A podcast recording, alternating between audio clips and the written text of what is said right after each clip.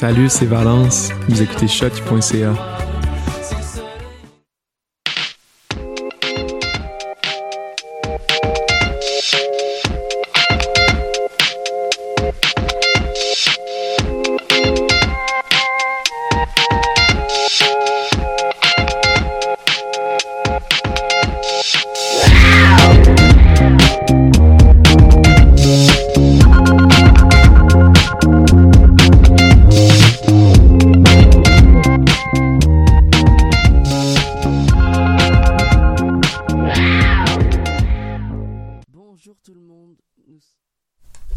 Bonjour tout le monde, nous sommes le vendredi 18 février 2022 et on se retrouve aujourd'hui pour la 138e émission de l'animal politique. Après Alain Soral euh, la semaine dernière, tu avais pu nous en parler euh, Francis. On commence cette semaine l'émission avec Elon Musk. Alors non, le multi multi multi milliardaire n'a pas sorti de nouveaux modèles de Tesla. Non non, rien Ah de tout ça. Euh, pour être honnête avec vous d'ailleurs, je pensais jamais atteindre le point Godwin aussi rapidement dans une émission et encore moins en parlant d'Elon Musk. Alors là, vous vous dites mais de quoi on va parler? Hier, l'américain qui est aussi sud-africain et canadien, voilà, de 50 ans et qui pèse 250 milliards de, de dollars. C'est pas rien. Euh, il a fait une sortie assez remarquée, euh, justement à propos de la loi sur les mesures d'urgence décidée par Justin Trudeau. Euh, dans un tweet, Elon Musk a comparé Justin Trudeau, donc le Premier ministre canadien, à Adolf Hitler. Pas besoin de préciser qui c'est, je pense. Sachez que le mémorial d'Auschwitz, où plus d'un million de personnes de confession juive ont été déplacées et exterminées entre 1940 et 1945, euh, a réagi en rappelant que l'exploitation et l'utilisation de l'image d'Adolf Hitler pour le comparer à un homme politique actuel était irrespectueuse et dérangeante. C'est le moins qu'on puisse dire. Et comme si c'était pas suffisant pour lui, pour Adolf, euh, pour euh, pour Elon Musk. Oh mon dieu. Attention. Pire lapsus révélateur. Désolé. Euh, comme si c'était pas suffisant pour Elon Musk. Wow. Euh, il avait déjà fait parler de lui en début de semaine en raison d'essais cliniques sur des singes avec une puce électronique euh, qui teste dans le cerveau en fait de ces animaux. Le problème c'est que bah euh, quasiment tous les singes sont morts euh, lors de ces essais cliniques. Et si vous vous posiez la question, oui, la puce aura pour objectif d'être placée sur des humains à l'avenir. Ah, Rassurant tout ça.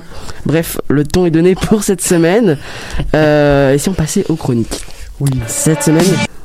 Cette semaine, l'équipe se penche sur les répercussions économiques du conflit Ukraine et Russie jusqu'au Québec, euh, sur les journées de la persévérance dans les écoles québécoises et du retour de la fameuse commission Charbonneau qui débarque sur le petit écran. Wouhou.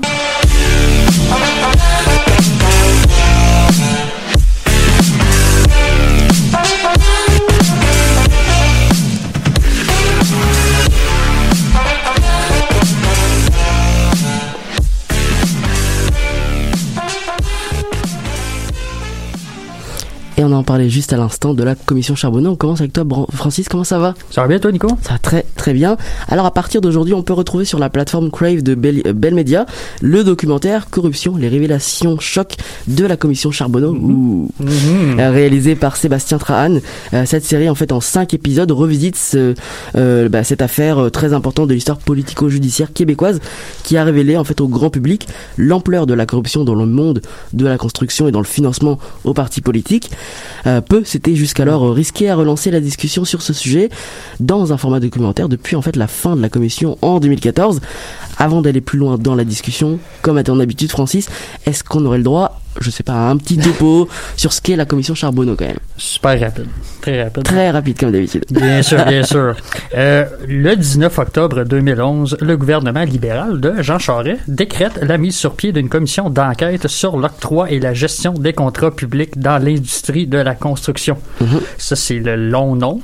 Euh, cette commission-là est souvent abrégée sous le nom de commission Charbonneau en raison du nom de la commissaire France Charbonneau qui y a présidé pendant son mandat de deux ans.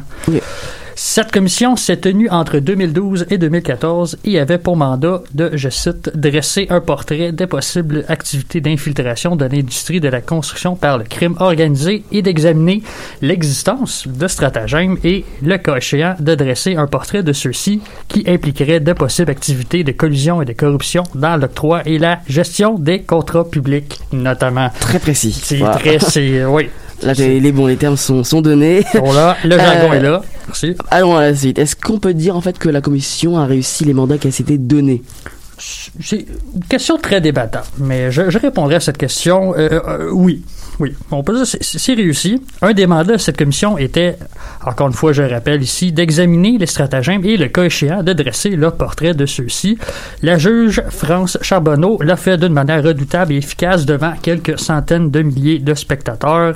C'était un des feuilletons les plus écoutés à l'époque. Euh, elle a mis en- au jour ces personnages douteux avec leurs stratagèmes qui le sont tout autant comme Monsieur 3%, l'ex-directeur des finances d'Union Montréal Bernard Trépanier qui prélevait 3% de la valeur de- des contrats octroyés pour les glisser discrètement dans Mm. les coffres de son parti. Méchant, Mmh, méchant. pas bien, pas bien. Ce n'est qu'un exemple parmi tant d'autres. hein. Il y a plein de monsieur dans cette histoire-là, monsieur TPS, mais là, on n'en parlera pas. là. Je- Juste un exemple. Beaucoup là. de monsieur. Il y a beaucoup, il y a beaucoup de monsieur, ça a été très, euh, c'est dans la psyché québécoise, c'est Mm. imprimé. Euh, et euh, ce n'est qu'un exemple parmi tant d'autres. La commission a permis l'effondrement de ce stratagème et a amené à la démission ou le renvoi de multiples personnalités politiques. Encore une fois, j'ai pas assez de doigts dans ma main pour les compter, mais en ça a aura beaucoup. fait un grand ménage de, dans les partis politiques. Exactement. Ah, Monsieur 3%, j'avais jamais entendu parler de ça, même assez drôle. Euh, C'est les médias euh, les médias, sont- on, sont on donne souvent des noms. euh, On aime ça, des- on aime ça les messieurs. euh, en réalité, en réalité, c'est quoi le but derrière là, de ce, le documentaire? Est-ce que le réalisateur apporte de nouveaux faits là cette fois? Non, ce n'est pas nécessairement l'apparition des faits nouveaux qui ont stimulé euh, le projet. Selon M. Trahan, qui est le réalisateur, le but est plutôt de mieux comprendre l'héritage qu'a laissé la commission Charbonneau. Ce dernier est épaulé par les journalistes Alain Roy et André Noël. Les deux ont d'ailleurs coécrit le rapport final de la commission en 2015. Ce sont donc des connaisseurs. Mhm. Les journalistes déplorent la réception médi- médiatique pardon, qu'a eu le rapport final. Selon eux, beaucoup de personnages, beaucoup de monsieur, ils sont sérieusement écorchés alors que certains médias n'avaient reproché, avaient reproché au rapport de ne blâmer personne, Mm. insinuant que c'était en gros une perte de temps. Monsieur Noël rappelle que le but d'une commission n'est pas d'envoyer des gens en prison, mais bien d'évaluer une situation et de formuler des recommandations afin qu'elle s'améliore. Le documentaire cherche donc plutôt à remettre les choses en contexte et, à- et de porter un regard neuf sur une des commissions d'enquête les plus marquantes de l'histoire du Québec. Donc c'est un peu un, un recul, euh, on passe de 2014 à 2022, un recul en fait Oui. sur l'histoire pour voir un peu l'ensemble. Euh, Est-ce qu'elle est terminée cette euh, commission? Elle est terminée, ça fait huit ans. ouais. 8 ans, c'est 8 ans, c'est ça. Puis euh, là, il y, a eu, il y a eu les recommandations et tout. Et les recommandations que la, la commissaire a données euh, ne sont pas nécessairement toutes suivies en ce moment. Donc, il y a Mhm. encore quand même du travail. On voit l'affaire avec du recul en fait maintenant. Ouais, exact. D'accord.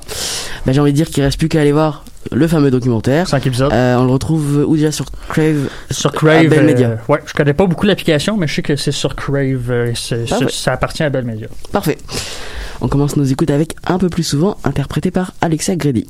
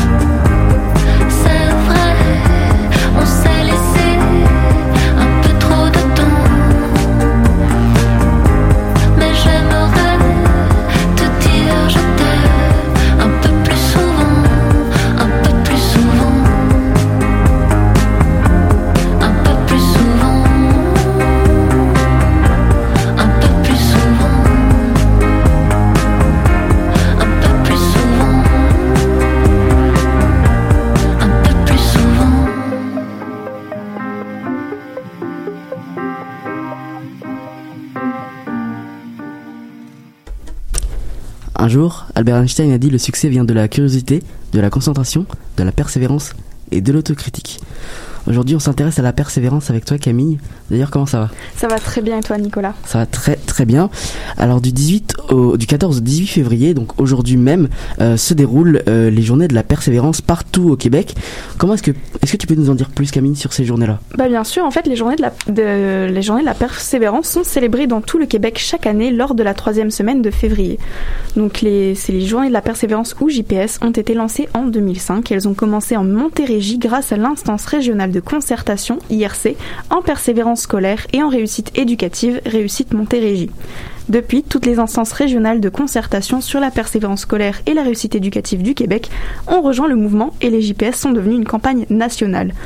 Pour le contexte aussi, les IRC ont été créés selon le site du gouvernement pour promouvoir l'importance de la diplomation, valoriser la persévérance scolaire, prévenir les conséquences du décrochage scolaire et contribuer à l'augmentation du taux de diplomation ou de qualification. En citant la page du gouvernement, leur étant consacrée, leur rôle est de mobiliser les acteurs régionaux et de développer des partenariats locaux autour de la promotion des conditions de réussite éducative. Parmi leurs actions, euh, elles font notamment la promotion de la lecture. Enfin, une IRC peut être composée d'ailleurs d'acteurs de la santé, d'acteurs de l'emploi, des réseaux scolaires et communautaires, ainsi que la sphère municipale. En gros, elles veulent la persévérance scolaire et la réussite éducative des jeunes et des adultes de leur région. Ok, donc maintenant qu'on qu'on se connaît un petit peu plus, euh, on voit que c'est intéressant tout ça, mais dis-moi, elle sert à quoi Elle sert à quoi en fait euh, ces journées? Elle sert à quoi cette campagne nationale? Alors en reprenant l'explication sur le site des JPS, elle vise à rappeler aux élus nationaux, municipaux, aux organismes employeurs, parents, professeurs et à l'ensemble des acteurs nationaux et régionaux euh, de l'éducation, de la santé et de la petite enfance qu'ils sont tous importants et indispensables et qu'ils ont un rôle à jouer dans la persévérance scolaire des jeunes. C'est un peu des remerciements et d'ailleurs en parlant de ça, chaque année il y a un thème spécifique. Pour 2022, le thème est Nos gestes, un plus pour leur réussite et la campagne a pour slogan Merci d'être porteur de sens. Donc là, tu dis nos gestes. euh, les seuls gestes dont j'entends parler, euh, ce sont les gestes barrières depuis le début 2020. C'est Est-ce vrai. que justement le thème est en rapport avec la pandémie qui nous touche depuis bah, bientôt deux ans Ouais, tout à fait. En fait, depuis 2020, on a tous été confrontés à des défis qu'on n'aurait pourtant jamais pensé auparavant. Entre le confinement, les cours en ligne, le manque de vie sociale, l'anxiété, avec les expériences de chacun, on a tous dû s'adapter et faire des efforts parfois surhumains pour ne pas décrocher mais pour s'accrocher, des efforts pour prendre soin de soi-même. Enfin bref, les dernières années ont été remplies de surprises et la campagne 2022 tient à le rappeler, tout en faisant écho à la campagne de l'année dernière, dont le thème était un moment pour eux. Ce thème voulait dire se rassembler, souligner et reconnaître la résilience, la motivation, la capacité d'adaptation et tous les sacrifices qu'ont eu à faire les jeunes durant l'année. Et en citant le site des JPS, prenons le temps de s'intéresser à leur parcours, de les encourager et de les assurer de notre soutien. Partageons-leur notre fierté et rappelons-leur qu'ils ont toutes les raisons du monde d'être fiers d'eux. Et tu vois, Nicolas, c'est très bien d'encourager, de rappeler aux gens qu'ils font du bon travail. C'est bien de donner confiance, de prendre le temps de remercier. C'est peut-être des petits gestes et des petits mots, mais ça peut tout faire. Ça peut faire la différence. C'est- très beau tout ça. C'est un beau message d'espoir euh, que tu nous apportes aujourd'hui. Euh, comme ce sont des journées, je suppose qu'il y a des ressources mises, euh, mises en place, mises à disposition. Oui, donc par exemple, il y a la table régionale de l'éducation du centre du Québec, euh, TREC, qui profite de ces journées pour faire euh, le lien avec leur mouvement Top là, où tu dois mettre en valeur tes mains d'encouragement. Oui, oui, les, les mains d'encouragement, ces mains-là. Donc en, en fait, c'est quatre étapes. Tu dessines ta main, tu écris le nom d'un étudiant, tu la colles sur ta fenêtre pour que tout le monde puisse la voir, et tu peux recommencer autant de fois que tu as de jeunes à, en- à encourager dans ton entourage. Mmh. Tu vois, c'est un peu similaire aux, euh, aux arcs-en-ciel de 2020, Ah. avec les ça va bien aller. Sinon, euh, ils ont aussi organisé des conférences Facebook au travers de la semaine, donc ne laissez pas l'anxiété ronger l'esprit de vos ados. Aidez votre ado à choisir un domaine qui le rendra heureux.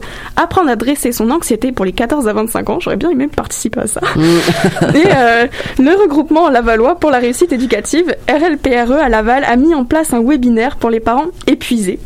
Donc, Ouais, euh, on parce qu'on peut le dire, avec le confinement, ils ont été euh, gérer les enfants, euh, leur travail, les enfants à la maison, leurs devoirs. Mhm. Enfin bon, c'était. euh, ça demande du travail en plus. C'est ça, c'est sûr. Donc euh, il y a aussi un concours en partenariat avec la campagne de valorisation de la lecture Lire, ça se vit, qui mêle lecture, écriture, et qui a comme thème Qu'est-ce qui nourrit ta persévérance? Vous avez d'ailleurs deux heures. On se retrouve dans deux heures hein, avec vos résultats. Sinon, sur une note plus sérieuse, les classes et groupes communautaires de Laval ont jusqu'au 25 février pour soumettre leurs réponses et ont la chance de gagner une activité gratuite à la fin de l'année scolaire. Donc tu vois, je trouve que c'est un bel engagement aussi. Les JPS, sinon, ont organisé des rencontres entre les 11-14 ans et les 15-17 ans qui ont eu la chance de s'entretenir avec des personnalités comme Laurent Duvernay-Tardif, qui est le porte-parole des JPS 2022, qui est un médecin et joueur de football amé- américain.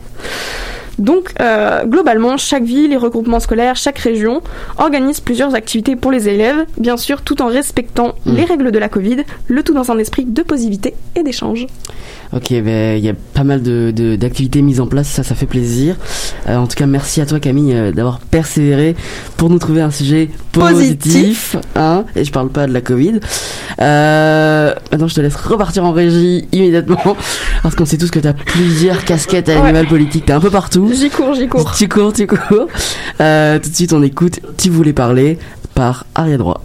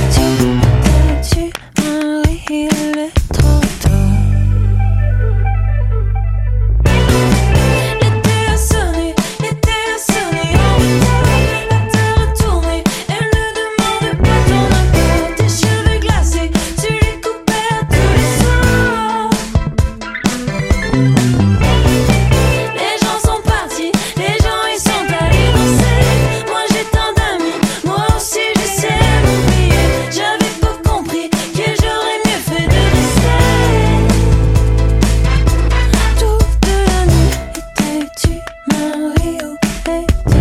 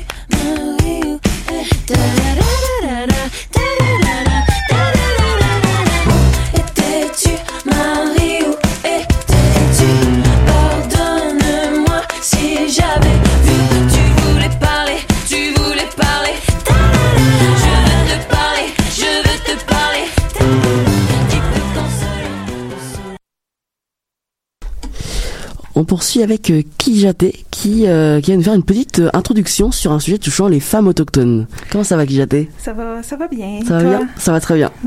Super. Ben, euh, j'aime ça de commencer ma chronique en disant quoi. Quoi à toi Quoi, Nicolas. Euh, oui, c'est ça. Donc aujourd'hui, j'aimerais me repencher sur le drame de- des femmes autochtones disparues et assassinées. Mhm. Je sais que j'en ai parlé dans ma première chronique, mais cette semaine, j'aimerais y aller plus en profondeur, même si euh, je vais juste gratter la surface encore une fois, parce que c'est un sujet chargé d'histoire, de mise en contexte et surtout de blessures, en fait, au sein des communautés. Euh, donc, euh, pardon, une, une- pardon, j'étais un peu perdu.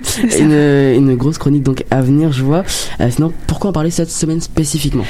Ben, en fait, ce lundi, il y a eu lieu la 31e marche pour honorer les femmes et les filles autochtones disparues et assassinées euh, à Montréal, qui a eu sur la rue Sainte-Catherine.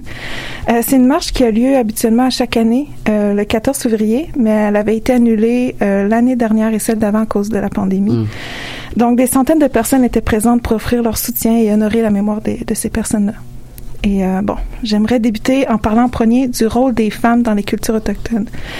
J'utilise encore euh, le pluriel quand j'en parle car je veux renforcer le fait qu'il y a une pluralité des nations et donc des cultures. Euh, ce qui veut dire qu'il y a aussi une pluralité des rôles et des femmes autochtones au sein des communautés. Euh, mais il y a des similarités tout de même qui sont bien souvent liées au territoire. Euh, il y a aussi un avant et après la colonisation. Donc, plein de mise en contexte pour ça que j'ai. Je vais essayer de faire ça. euh, dans cette chronique. de faire ça en 7 minutes, let's go. Euh, donc, c'est ça. Il y a un avant et après la colonisation, mais les valeurs restent similaires et les rôles des femmes sont honorés dans plusieurs nations. Euh, ce sont elles qui sont porteuses de vie. Elles ont des rôles de chef de famille et de clan, en plus d'être gardiennes de l'eau dans certaines cultures. Donc, il y a aussi des pluralités dans les, dans les identités de genre aussi, mais ça, ça pourrait être un sujet d'une autre chronique. Euh, donc on comprend que les femmes autochtones jouent un rôle important dans la culture, à t'entendre. Est-ce que ça a toujours été le cas dans l'histoire, ou du moins, est-ce que ça a été aussi bien accepté et reconnu que maintenant? Ben c'est ça. Avant, avec la colonisation et l'imposition du nouveau d'un nouveau système qui est plus patriarcal, les femmes ont été effacées de leur communauté, littéralement. Euh, la loi sur les Indiens de 1876, qui est toujours en vigueur aujourd'hui, a été très discriminatoire en- envers les femmes. Euh, elles pouvaient perdre leur statut en se mariant avec euh, un homme non autochtone. Euh, elles étaient alors coupées de leur communauté et leurs enfants aussi ensuite. Euh, donc c'est vraiment une façon de d'effacer là. C'est ça, de les écarter Ouais. Donc, euh, la loi sur les Indiens a engendré une perte de, leur rôle traditionnel aussi, en les excluant notamment de leur rôle de gouvernance. Euh, C'était en fait à la base d'une une stratégie d'assimilation qui visait à effacer les, to- les Autochtones. Euh, bon, je vois que je me répète. Donc, les femmes et les enfants étaient visés en premier.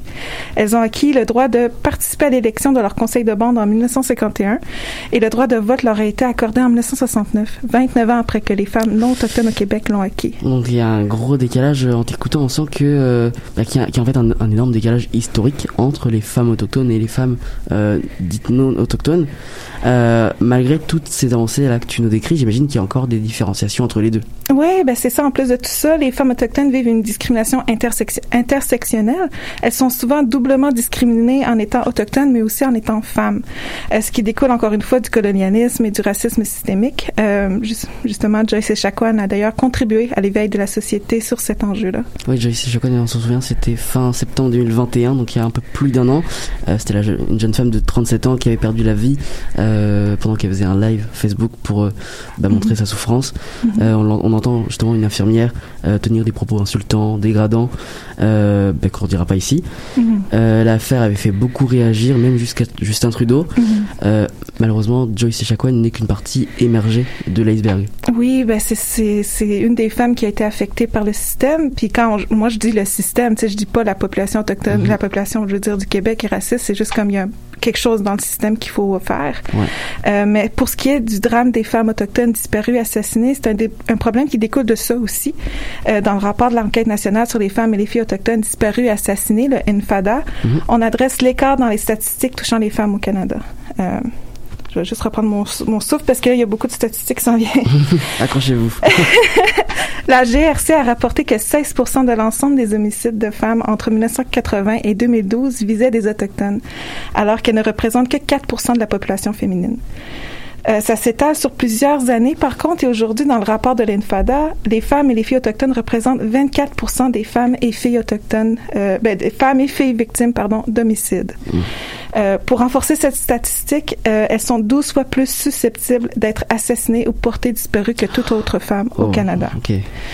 Le rapport de l'INFADA contient 231 appels à la justice et il détient un rapport complémentaire pour la situation au Québec. Euh, dans un article de Radio-Canada de Gabriel Paul euh, portant sur la marche de ce lundi, Nakusette, la directrice du foyer pour femmes autochtones à Montréal et co-directrice de Résilience Montréal, souligne le fait qu'elle ne voit pas des, des impacts de ces 231 recommandations sur le terrain et que les organismes ont vraiment besoin de plus de soutien pour... Euh, qu'il n'y a aucun changement malgré l'évolution des chiffres. c'est ça.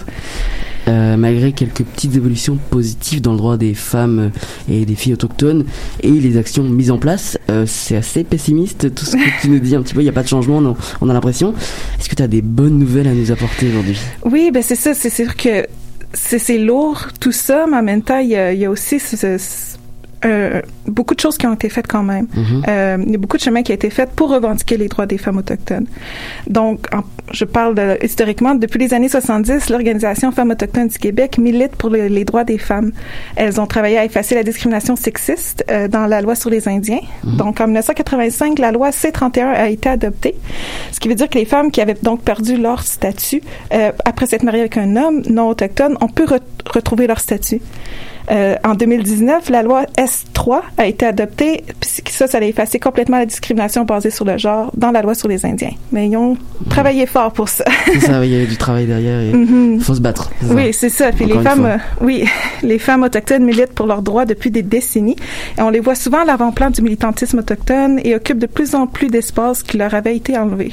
Euh, Est-ce que tu aurais quelques exemples pour nous de, de ces femmes justement euh, mises de l'avant-plan avec le- militantisme qui a marqué? Oui, ben j'en ai parlé dans ma première chronique quelques noms, mais je vais, en- je vais en rajouter aujourd'hui. Euh, Je pense entre autres à Autumn Pelletier, qui est une jeune activiste et protectrice de l'eau qui a pris parole sur la scène internationale à maintes reprises, euh, dont à l'ONU. euh, donc, euh, Oh, oui.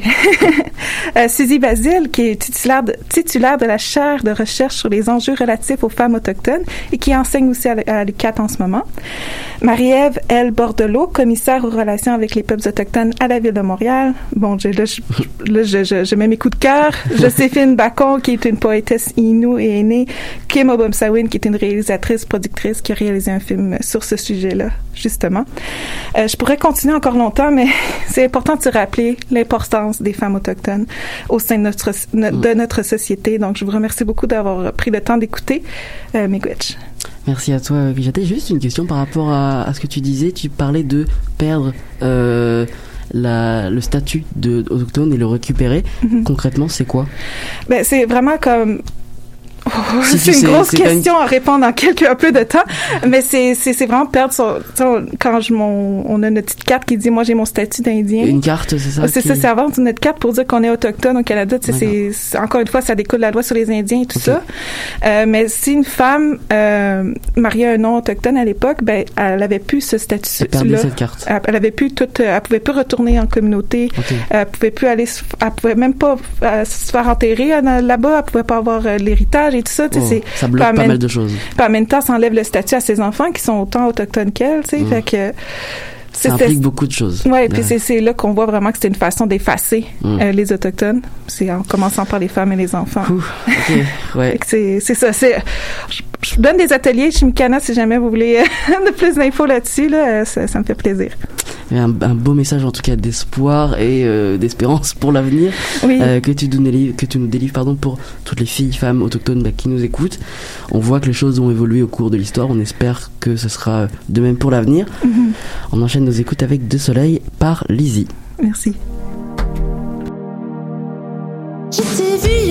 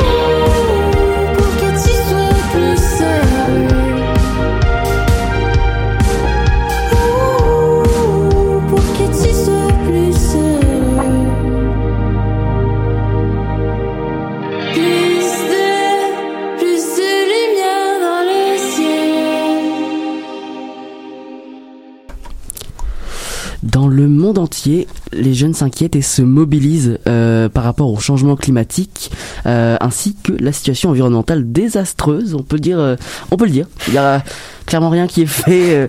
puis la Covid-19 n'a rien arrangé et le Québec n'y échappe pas malheureusement. Heureusement, parce que les jeunes s'inquiètent, donc c'est une bonne nouvelle. Lucie, est-ce que tu as des infos sur les jeunes au Canada? Alors en effet, les jeunes se mobilisent car ils craignent pour leur avenir ainsi que celui de la planète. Il y a une semaine, le collectif Environnement Jeunesse a déposé une demande d'autorisation d'appel à la Cour suprême du Canada dans le but de traduire en justice le gouvernement fédéral pour ses efforts insuffisants dans la lutte contre les changements climatiques. L'organisme Environnement Jeunesse reproche au gouvernement canadien de violer les droits des jeunes québécois à la vie, la sécurité, l'égalité et la possibilité de vivre dans un environnement sain. Ok, rien que ça. euh, bah justement, c'est qui ce collectif et pourquoi il se manifeste que maintenant? Alors, Environnement Jeunesse ou Enjeu pour faire court a été créé en 1979. C'est un organisme d'éducation relative à l'environnement qui a pour but de sensibiliser les jeunes du Québec aux enjeux environnementaux et les inciter à agir dans ce domaine.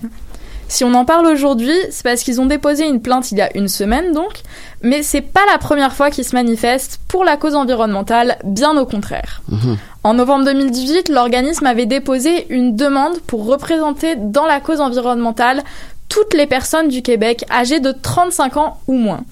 Cependant, en décembre 2021, la Cour d'appel du Québec a rejeté l'appel de l'organisme. La raison de ce rejet est que les trois juges de la Cour d'appel du Québec ont estimé que la requête du groupe relevait plutôt des ordres législatifs et exécutifs, et donc que toute ordonnance d'une Cour de justice empiéterait sur les pouvoirs dévolus aux instances politiques. Environnement Jeunesse est représenté par le cabinet d'avocats Trudel Johnson et l'Espérance. C'est le cabinet ayant remporté le plus d'actions collectives du Canada depuis sa création il y a 20 ans. Il a mené plusieurs actions collectives en environnement, comme l'obtention d'une injonction en 2014 pour protéger les belugas du Saint-Laurent. L'équipe du cabinet même de nombreux recours d'intérêt public de façon bénévole. Elle le fait d'ailleurs pour Environnement Jeunesse. Donc là, on comprend que Environnement Jeunesse en jeu est bien protégé avec un bon cabinet d'avocats euh, qui remporte pas mal de causes.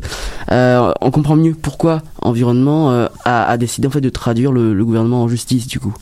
Alors pour l'organisme, les jeunes générations sont particulièrement menacées par la crise climatique et Enjeu considère que le gouvernement manque à son obligation de les protéger. Ils se plaignent de l'inaction du gouvernement dans la lutte contre le changement climatique. Pour l'avocate du collectif, Anne-Julien Asselin, c'est aux tribunaux canadiens de décider de la constitutionnalité des actes du gouvernement et de déterminer si le gouvernement a violé les droits des jeunes du Québec ou non. Et c'est pour cela qu'ils ont déposé vendredi dernier une demande d'autorisation d'appel à la Cour suprême du Québec. Et c'est quoi justement ces nouvelles demandes?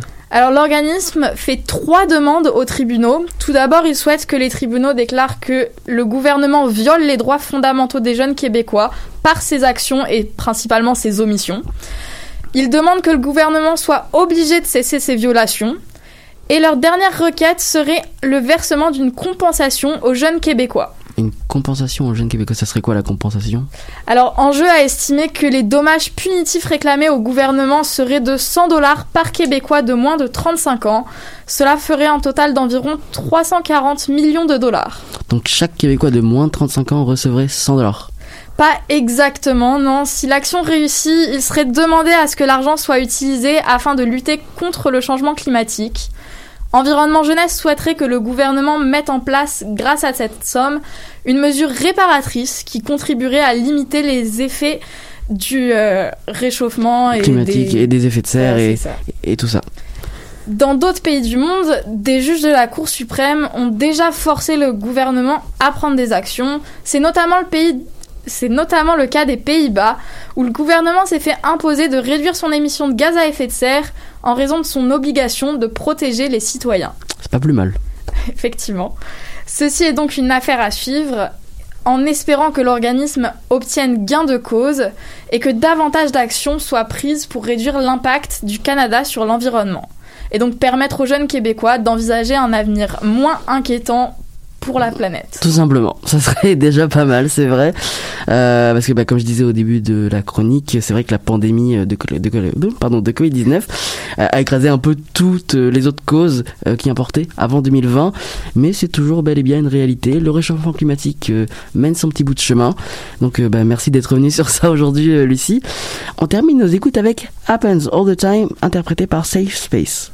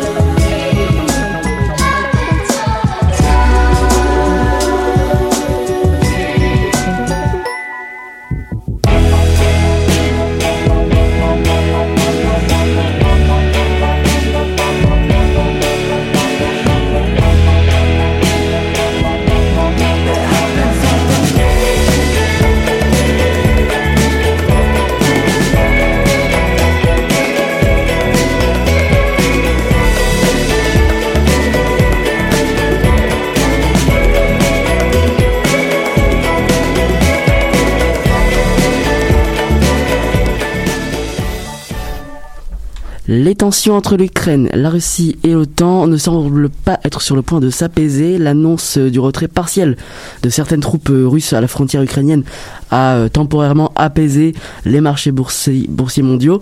Mais voilà, qu'une qu'une invasion russe en Ukraine est toujours imminente selon euh, Washington. Une guerre entre Kiev et Moscou pourrait entraîner des répercussions euh, jusqu'ici au Québec et plus particulièrement sur notre portefeuille.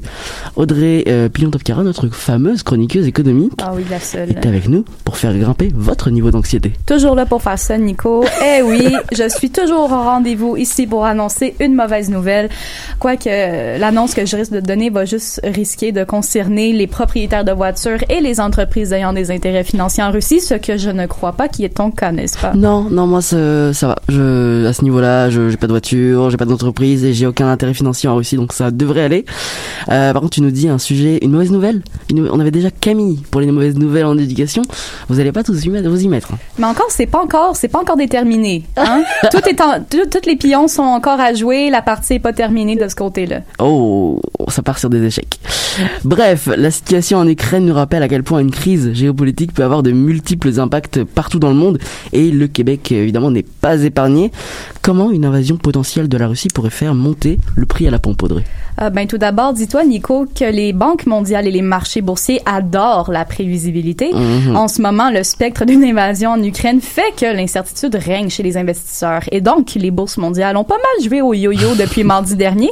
Euh, quand Vladimir Poutine a annoncé un retrait partiel de certaines troupes mardi, la plupart des indices boursiers comme le Dow Jones, le Nasdaq et le S&P avaient gagné quelques points. Mais voilà, la même journée, au soir, l'Ukraine a été victime d'une cyberattaque d'envergure sur plusieurs de ses sites Oh. militaires et deux banques publiques ukrainiennes se sont retrouvées inopérationnelles. Étonnant. Ah, étonnant, hein, c'est drôle. On sait pas pourquoi. En plus, l'OTAN n'a pas trouvé de preuves tangibles du retrait des troupes russes sur le Hmm. terrain.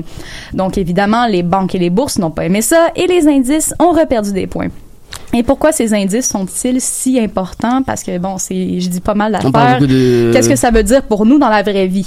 Eh bien, parce que ça va certainement augmenter le prix du baril de pétrole brut. En Europe, on se fie principalement au prix du baril de Brent de la mer du Nord et en Amérique du Nord, on regarde aussi le prix du baril West Texas Intermediate. Et dis-toi que les deux frôlaient les 100 dollars le baril un peu avant mardi, ce qui est beaucoup dans le marché. Je- J'essaie juste de faire un peu de traduction financière ici. C'est vraiment beaucoup, 100 dollars le baril. Après l'annonce du retrait de Poutine, euh, les prix des barils ont baissé de quelques dollars, évidemment. Bon, c'est déjà une, une bonne nouvelle, une petite bonne nouvelle. Euh, sachant que la Russie est le troisième producteur mondial de pétrole et de gaz et le deuxième plus grand exportateur, j'imagine qu'une intervention de l'OTAN en Ukraine pourrait faire mal à l'approvisionnement de plusieurs pays. Euh, en effet, beaucoup de pays d'Europe dépendent de l'importation de gaz russe. Par exemple, 60% des importations gazières en Allemagne proviennent de la Russie. Pas mal d'intérêt, quoi. Ah, exactement, et ça n'a pas, ça, même ça, ça n'a pas empêché le président américain Joe Biden de déclarer mardi qu'en cas d'invasion de l'Ukraine, les sanctions seraient prêtes et pèseraient lourdement sur la finance et les entreprises russes. We'll put intense pressure on their largest and most significant financial institutions and key industries. These measures are ready to go as soon and if Russia moves. We'll impose long term consequences will undermine Russia's ability to compete economically and strategically. And when it comes to Nord Stream 2, the pipeline that would bring natural gas from Russia to Germany, if Russia further invades Ukraine, it will not happen. Donc, d'après ce que, que notre cher ami Joe Biden est en train de dire, on peut supposer que l'OTAN pourrait s'en prendre évidemment au marché pétrolier et Mhm. gazier de la Russie pour faire mal à l'économie russe et ajouter d'autres sanctions économiques. Et comme tu t'en doutes, Nico, certains pays européens, dont l'Allemagne, sont réticents à l'idée d'intervenir militairement en Ukraine, car, comme le proclamait Joe Biden dans l'extrait audio tiré de l'agence France Presse, cela, cela voudrait dire que le gazoduc Nord Stream 2 entre la Russie et l'Allemagne n'entrerait jamais en activité en cas d'attaque russe. Et tu connais les lois-. Exactement. Je pense pas qu'il serait, serait très content. Et euh, tu connais les lois du marché. Euh, tu connais les lois du marché comme une demande forte comme en ce moment. Depuis le déconfinement, il y a une plus grande demande pour Mhm. du pétrole avec une offre affaiblie par un possible conflit géopolitique plus un approvisionnement menacé est égal à une hausse des prix à la pompe. Et d'ailleurs, le président de l'organisme Canadians for Affordable Energy, ou en français les Canadiens pour de l'énergie abordable, Dan McTeague a estimé qu'une attaque de la Russie pourrait faire grimper le prix de l'essence à plus de 2 dollars le litre au Québec, sans oublier les effets cumulatifs de l'inflation. Et là, 2 dollars, est-ce que c'est plus grave que les 100 dollars du baril? Ben en fait, le 100 dollars du baril va faire que ici à la fin pour le consommateur qui va cher. aller faire le plein d'essence, ça va pourrait coûter plus de 2 dollars le litre. Ce qui est au Québec euh, as- assez énorme. Je sais qu'en Europe, c'est ça peut être encore plus Oh, cher. oh oui. mais ici euh, dans notre réalité nord-américaine, 2 dollars le, le litre pour euh, le- le- l'essence ordinaire, c'est beaucoup. On en parlait déjà fin, euh, fin 2021 du prix de l'essence qui était en train de monter. Oui. Bah là, c'est sûr que s'il y a une invasion, on n'en parlera même plus. Là, c'est Ah, ça, bat tous les records. Euh, bah, en tout cas, pour une fois, je suis content de pas avoir de voiture, ni d'entreprise, ni d'intérêt financier, comme on disait au début. Absolument. Là, ça, je me sens bien. Oui. Mais bon, pas rassuré non plus s'il y a une troisième guerre mondiale. Non.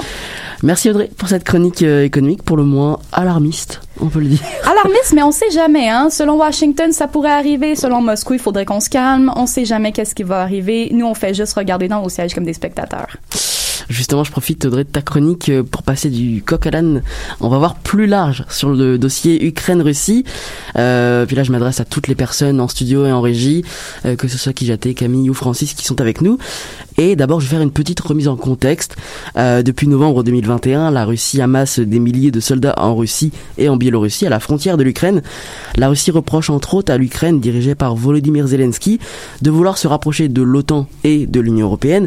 Évidemment, il y a beaucoup de conséquences, comme tu en parlais, de Nord Stream 2, des intérêts financiers de la Russie, de l'Union européenne. Euh, la tension monte ces dernières semaines, et plus précisément cette semaine, avec une mise en garde euh, des États-Unis, c'était vendredi dernier, qui, je cite, euh, pré- prévoyait une invasion imminente de l'Ukraine par la Russie, malgré les démentis de Vladimir Poutine. Alors, première question. Mercredi, il y a deux jours encore, euh, une personne ukrainienne et russe me disait ne pas croire à des bombardements imminents en Ukraine. Euh, pour cause, personne ne se préparait, on entendait personne se préparer. Pourtant, depuis ce matin, on reçoit des images de centaines de civils qui récupèrent de l'essence. On en parlait justement des, des ressources dans les stations-service. Ces personnes-là font aussi la file pour retirer euh, de l'argent. Ensuite, on voit ces centaines de personnes quitter les villes, parfois pour se rendre en Russie ou dans des zones plus sécuritaires.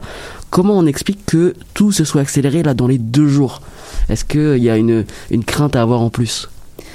En fait, euh, je pense que c'est typique un peu d'un conflit géopolitique, une espèce d'escalade un peu alarmiste. Euh, J'ai l'impression qu'on assiste à une sorte de guerre froide 2.0 entre l'Ukraine et la Russie cette fois-ci, évidemment avec l'OTAN qui est toujours euh, sur l'échiquier de ce jeu-là.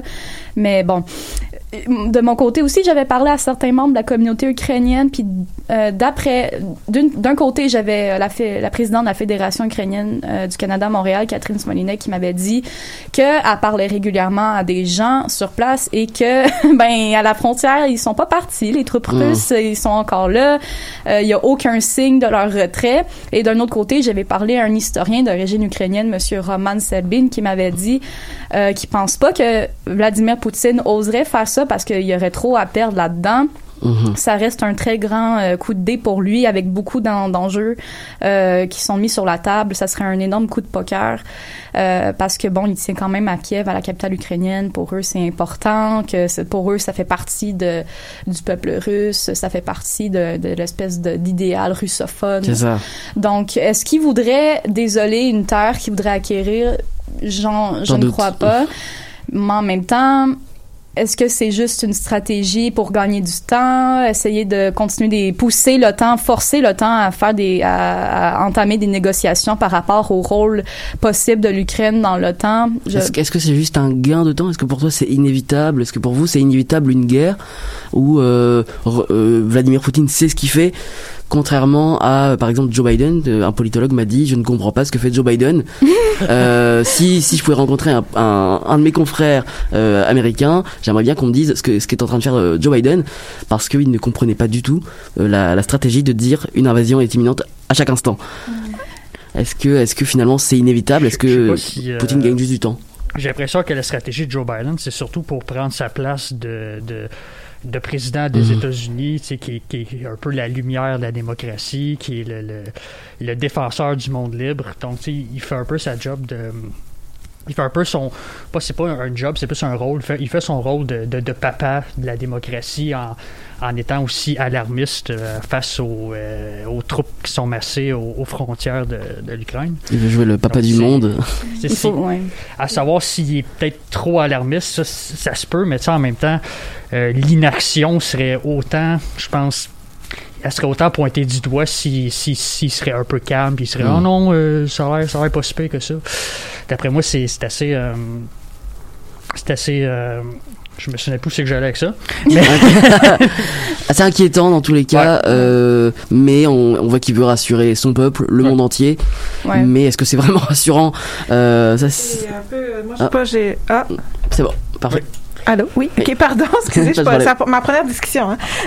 Il n'y a pas de problème. Euh, ben, ça me fait penser un peu aussi à Trudeau, tu sais, qui, qui, qui, qui- euh, le Premier ministre Trudeau, pardon, euh, qui avait pas fait beaucoup d'actions avec tout ce qui se passe à Ottawa. Puis là, Mhm. là il fait, il fait les, les, les, les mesures d'urgence. Puis là, là, il, il se fait aussi euh, critiquer à propos de ça. Donc, tu sais, c'est, c'est comme prendre le rôle de, de leader. Puis Dans tous les cas, tu te fais critiquer, c'est ça. c'est Faut ça, accepter la puis, critique. Puis en même temps, moi aussi, on- je pense qu'on est tous un peu perdus là-dedans. Puis en même temps, pour ce que Poutine fait, là, je viens de voir sur Reuters, euh, il, y a, il a aussi ordonné des mesures d'urgence pour les personnes évacuées de l'Est de l'Ukraine. Ça vient de sortir.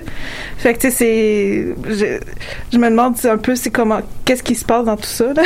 Bah, c'est ça que c'est que ce matin les les deux régions de Donetsk et Luhansk euh, ont ordonné des évacuations vers la Russie. ça, Ce ouais. sont des euh, des zones pro-russes. Donc les présidents de ces régions, euh, qui sont des sous-présidents à Volodymyr Zelensky, ont décidé d'évacuer les populations vers la Russie parce que ces ces populations-là sont pro-russes Mm. et donc euh, bah, c'est des intérêts que Vladimir Poutine aimerait récupérer. Mm. Sans parler de conflits armés sur le terrain, on a remarqué plusieurs cyberattaques lundi, mardi, euh, puis encore là récemment, euh, notamment sur des sites gouvernementaux, des banques, comme tu disais, Mhm. Audrey. Est-ce que vous pensez que la guerre, finalement, elle sera pas sur un conflit, un terrain armé, mais que ça se jouera surtout par ce biais-là, Internet? Ouais. Moi, je pense que ouais, là, c'est les Ouais. cyberattaques, c'est comme. S'il y a une troisième guerre mondiale, je pense que ça retournerait, ça tournerait autour de ça. Là, là je suis- peut-être c'est un gros statement ce que je fais là, mais On a une Mais annonce ouais. en avant-première. Mais c'est un, ouais, peu comme je disais avec une sorte de guerre froide 2.0. Ça sera plus nécessairement Mhm. sur le terrain avec des armes, avec des, des pertes civiles, mais tout se fait aujourd'hui pas mal sur Internet. Donc, euh, puis évidemment, bon, c'est la Russie est un peu connue pour ses usines à trolls et ses, ses, euh, ses- ses pirates informatiques très chevronnés qui sont capables de de, qui sont pas capables de défaire des systèmes informatiques mondiaux à, la pointe d'un simple clic et de leur euh, de leurs compétences de cyberpirates.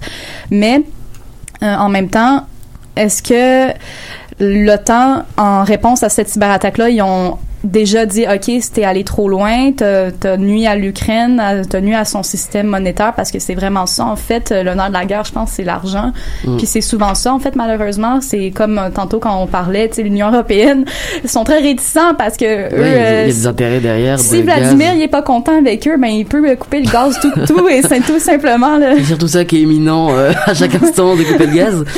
Euh, mais donc on voit que euh, euh, je sais plus où je m'en allais avec ça non plus. Ah perdu. non, c'est qu'on je contamine. Si tu m'as monde. tu m'as contaminé également. Non, on voit que la, la Russie n'en est pas à son premier coup en, termes de cyberattaque et que bah c'était prévu. Voilà que ça commence par ça ou des bombardements. Bon bah ça a été des cyberattaques. Ce matin il y a eu quelques bombardements euh, Ouais. dans, dans l'est de l'Ukraine. notamment sur des garderies entre autres C'est ça, Aïe, des enfants qui ont dû être évacués, des orphelinats qui ont dû être évacués ce matin. Euh, on voit aussi qu'il y a une guerre d'information entre bah, la Russie euh, et l'Ukraine et chacun de leurs alliés qui défendent leurs intérêts euh, justement par l'intermédiaire des informations des, des médias. Euh, ça c'est quelque chose à surveiller. Comment on peut s'assurer que les informations qu'on reçoit sont, je dirais pas bonnes puisque c'est subjectif, mais au moins vraies ou vérifiées C'est dur à dire en tant que simple citoyen parce qu'on n'a pas accès à, au rapport des, des chefs d'état-major des armées respectives. Il faut pas oublier non plus euh, quand euh, quand George W. Bush était le président des États-Unis, qui a quand même inventé des prétextes qui les a qui les a défendus et présentés devant le Conseil de sécurité de l'ONU pour justifier une invasion de l'Irak et euh, détrôner Saddam Hussein. Mm. Donc, il faut quand même rester sceptique, je dirais, autant du côté des États-Unis que des- du côté de la Russie, parce que bon, c'est la la désinformation, elle peut venir autant des deux côtés. Ça, oui, la Russie défend. est connue, mais bon, euh, on s'entend aussi que les États-Unis sont pas des novices en matière de désinformation, surtout quand ce qui a trait à la justification d'intervention militaire non plus. C'est, ils en sont pas à leur premier coup non plus les États-Unis. Puis comme euh, tu disais, Francis, ils se veulent surtout comme papa du monde. Donc Ouais. ben, voilà, c'est, c'est surtout des paroles. Un des moyens aussi qu'on peut, euh, en tant que citoyen, c'est aussi euh, quand on euh, quand on regarde des informations, c'est euh, observer d'où provient euh, le site ou le Mhm. média.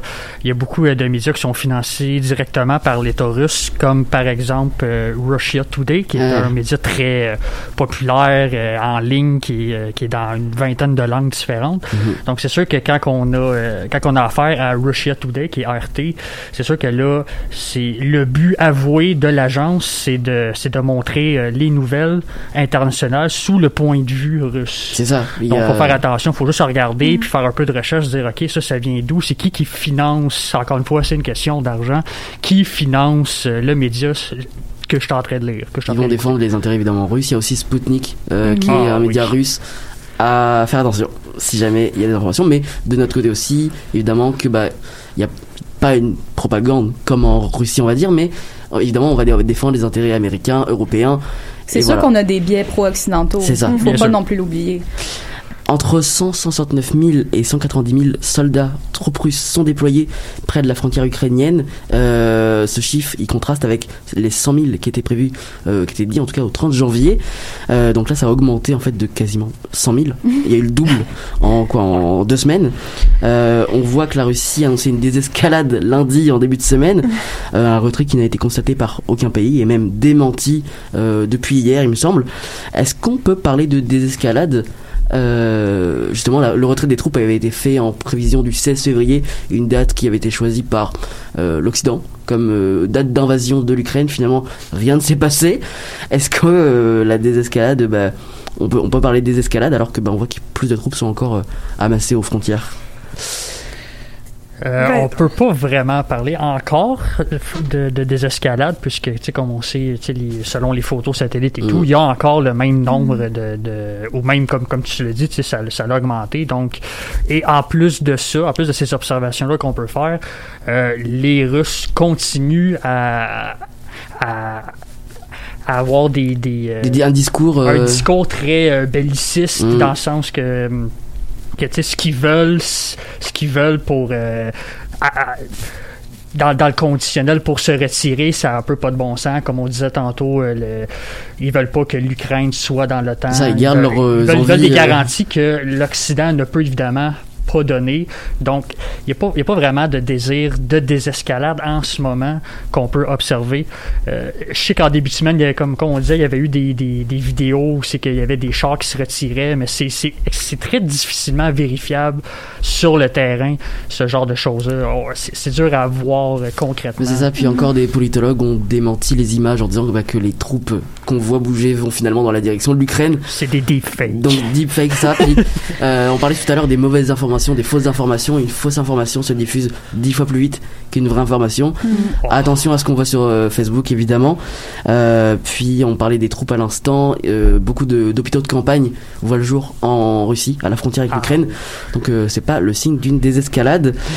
Moi, je pense qu'on n'a pas encore vu le. Je pense que Vladimir Poutine garde ses cartes, ses bonnes cartes pour la fin. Oh. Je pense Mm. pas. Je pense qu'en fait, il y a. Ben, tu sais, je suis pas politologue encore, mais je pense que le, juste le fait qu'il y ait des manœuvres, un retrait des troupes, mais là qu'après il se soit passé une autre chose, donc ça fait que ça reste incertain pour l'instant. incertain et on suivra ça la semaine prochaine s'il se passe d'autres choses. Euh, c'est ainsi que se termine notre désolé. On a plus de temps va manquer de temps. C'est ainsi que se termine notre 138e émission de l'animal politique. Un grand merci à toute l'équipe du jour. Francis Auclair Camille Dehaene Kijaté Alexandra Veillette Chizo Lucie Parmentier et Audrey Pilon Topkara merci également à Camille Dehaene en régie accompagnée de Manon Touffet. C'était Nicolas Fivel on se donne rendez-vous vendredi prochain même lieu même heure. Bonne semaine